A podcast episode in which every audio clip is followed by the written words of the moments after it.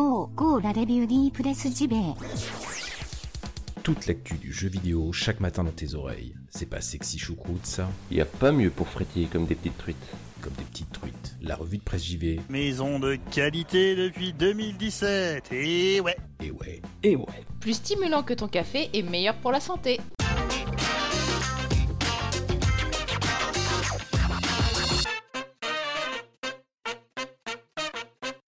Bonjour à toutes et tous, nous sommes le vendredi 22 mars 2019, bienvenue dans la revue de presse JV, votre podcast quotidien qui vous parle de JV chaque matin.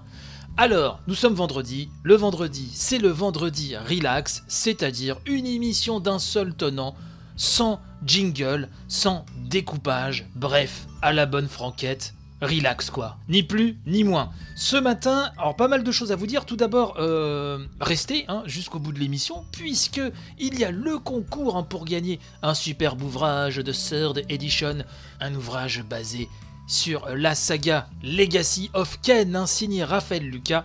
On en parle en fin d'émission, je vous poserai une question, et il faudra y répondre. J'ai pas mal de, sujets euh, ce matin, enfin trois plus exactement dont j'avais envie de vous parler.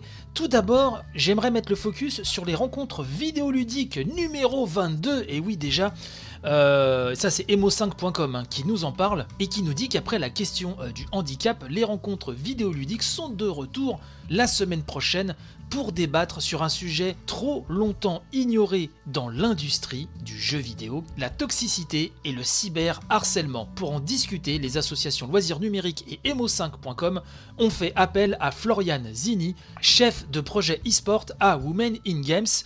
Participera également Noélie Roux, rédactrice en chef de Game Her, et à Valentin Sebo alias Nodus, que vous connaissez sûrement si vous suivez euh, Game Cult. Donc le rendez-vous fait son grand retour, nous dit emo5.com, à Isart Digital, hein, donc l'école Isart, pour la première fois depuis la 8 édition qui celle-ci datait d'octobre 2014. Donc entre-temps on nous dit que l'école Isart hein, s'est dotée de nouveaux locaux au 60 boulevard Richard Lenoir dans le 11e arrondissement de Paris. Métro Michel Lenoir ou Saint-Ambroise hein, si euh, vous comptez y aller puisque comme toujours l'entrée est gratuite ainsi que la collation pour les membres des associations organisatrices. J'ai l'honneur hein, de, faire partie de l'association euh, emo5.com, mais et là je ne pourrais passer. Mais vraiment, euh, mon cœur est avec vous. Par contre, l'inscription est obligatoire via un formulaire donc qui est sur le site d'Emo5. Donc, comme d'habitude, je vous mets le lien dans la description de cette émission. Comme ça, vous pourrez aller voir ça de manière, euh, je dirais, souple et ergonomique. Oui, c'est la fin de semaine, donc au niveau des adjectifs, on est un petit peu, euh, un petit peu à la ramasse. On va parler de Microsoft encore. Et oui, Microsoft, Microsoft, Microsoft. En ce moment, ça n'arrête pas. On va revenir sur la Xbox One S All Digital. On en avait parlé déjà dans l'émission, donc ce serait une Xbox sans lecteur de disque optique, hein, qui serait vraiment complètement dédié au démat et donc selon Windows Central, cette console pourrait sortir le 7 mai prochain. C'est jv.com hein, euh, qui nous en parle et qui nous dit que tout comme Epion, qui avait sorti pas mal euh, d'exclusivité d'infos après deux mois d'enquête, hein, on en avait parlé, concernant les plans de Microsoft et de la marque Xbox plus précisément, euh, Windows Central aurait donc connaissance hein, de la volonté de Microsoft concernant la commercialisation d'une nouvelle version donc de la Xbox One entièrement basée sur le démat et ce qui peut être très pratique notamment euh, si on passe via le Game Pass et surtout pour baisser le prix de la bécane vu qu'il n'y a pas euh, de lecteur à l'intérieur. Donc la news nous dit que euh, Windows Central évoque à nouveau la Xbox One S All Digital avec une date de sortie mondiale qui serait le 7 mai de cette année bien sûr, un packaging de la console, recréé sous Photoshop afin de protéger l'identité de leur source. Donc il y a l'image sur la news de jv.com. Hein, vous pourrez aller voir ça sur le lien dans la description de l'émission, bien sûr. Euh, le visuel indique que la console serait similaire à celle que nous connaissons, donc sans lecteur de disque ni bouton d'éjection, bien sûr, et qu'un bundle inclurait Forza Horizon 3, Sea of Thieves et Minecraft en démat, bien sûr est-il besoin euh, de le préciser. Donc il s'agirait plus d'un nouveau membre de la gamme que d'un remplacement, ce qui est assez futé. Hein. Euh, je vous fais mon, petit commentaire là. Euh, c'est assez futé. Microsoft étant donc décidé, nous dit-on, à soutenir les disques pour le moment, ce qui vaudra encore, selon les informations de JV.com, pour la prochaine génération avec deux machines différentes.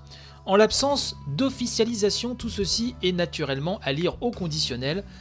Alors vous le savez, je vous l'avais déjà dit auparavant, euh, là ça doit peut-être faire la deuxième fois depuis presque deux ans d'existence de la revue de presse JV que euh, je parle d'une rumeur. Car je n'aime pas parler de rumeurs habituellement, puisqu'il y a beaucoup de farfelus, vous le savez. Mais là, je mets ma main à couper que cette Xbox One All Digital existe. Maintenant, si je me trompe, vous pourrez venir hein, me mettre des petits taquets virtuels sur le compte Twitter de l'émission, qui, je le rappelle, est hâte revue de presse JV tout collé bien sûr, vous le savez très certainement, mais voilà, pour les nouveaux venus, toujours bien de le préciser. Et donc là on va bifurquer sur Gameblog avec Romain Mahut, rédacteur que j'aime beaucoup, qui euh, nous parle de l'intégration donc du Xbox Live sur Nintendo Switch. Donc ça, vous le savez, c'était l'un des scoops hein, qui avait été sorti par Epion euh, sur jv.com. Donc là, ça se précise euh, via euh, la voix de Microsoft. hein. et donc Romain Mahut nous dit que, comme prévu, Microsoft a tenu sa présentation consacrée à l'intégration du Xbox Live sur des machines autres que les siennes lors de la GDC 2019 qui se déroule en ce moment. Donc cette conf a mis l'accent, nous dit-on, sur les appareils iOS et Android, mais la Switch a également été évoquée. Alors comme la conf n'a pas été diffusée en ligne, nous dit-on, des personnes présentes hein, à la GDC ont relayer son contenu sur Twitter. Et donc c'est grâce à ces témoignages qu'il est possible de connaître le positionnement actuel de Microsoft vis-à-vis de la console hybride de Nintendo.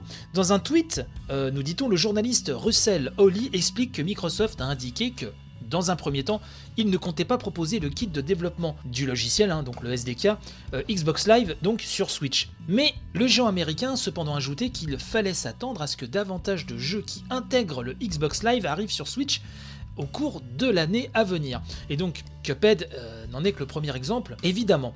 Le journaliste Chris Scullion a quant à lui ajouté sur Twitter que Microsoft a également indiqué qu'il travaillait actuellement avec Nintendo à l'ajout des succès Xbox Live dans certains jeux Switch. Les jeux concernés n'ont euh, pas encore été précisés pour l'instant. Il convient cependant de préciser que la version Switch de Cuphead aura des succès et que Minecraft sur Switch en a déjà. La présence, nous dit pour terminer un hein, Romain Mahut, euh, la présence de la marque Xbox sur Switch ne semble donc n'en être qu'à ses débuts.